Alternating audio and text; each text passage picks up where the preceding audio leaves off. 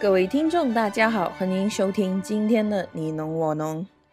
今天我们要聊的是智能农业关键一步。传统农业在技术革命上已经进入了成熟的增产需求。面对无法预测的外部环境和需求，智能农业似乎打开了一道狭窄的门缝。目前高效的生产硬件包括耕耘机、采收机。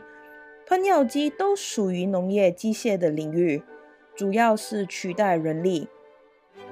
但仔细化来看，导入智能设备，除了简化人力之外，还要同时能降低不确定天候的风险，将生产方式模组化运行。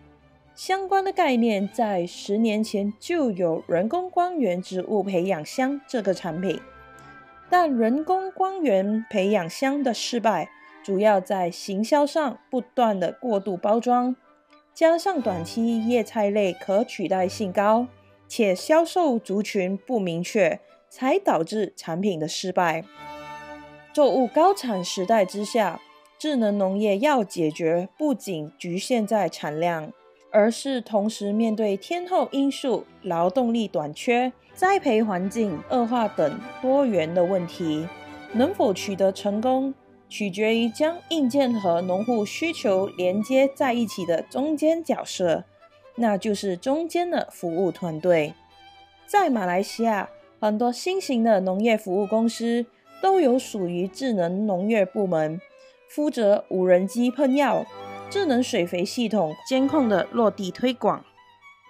硬件设备商在植保。营养等专业知识上的缺口，也缺乏和在地农户的长期交情和信任感。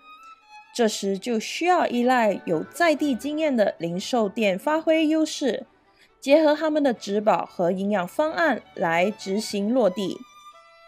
简单的说，监控数据本身只是过程，具有经验的数据判读和解决方案才是智能农业的目标。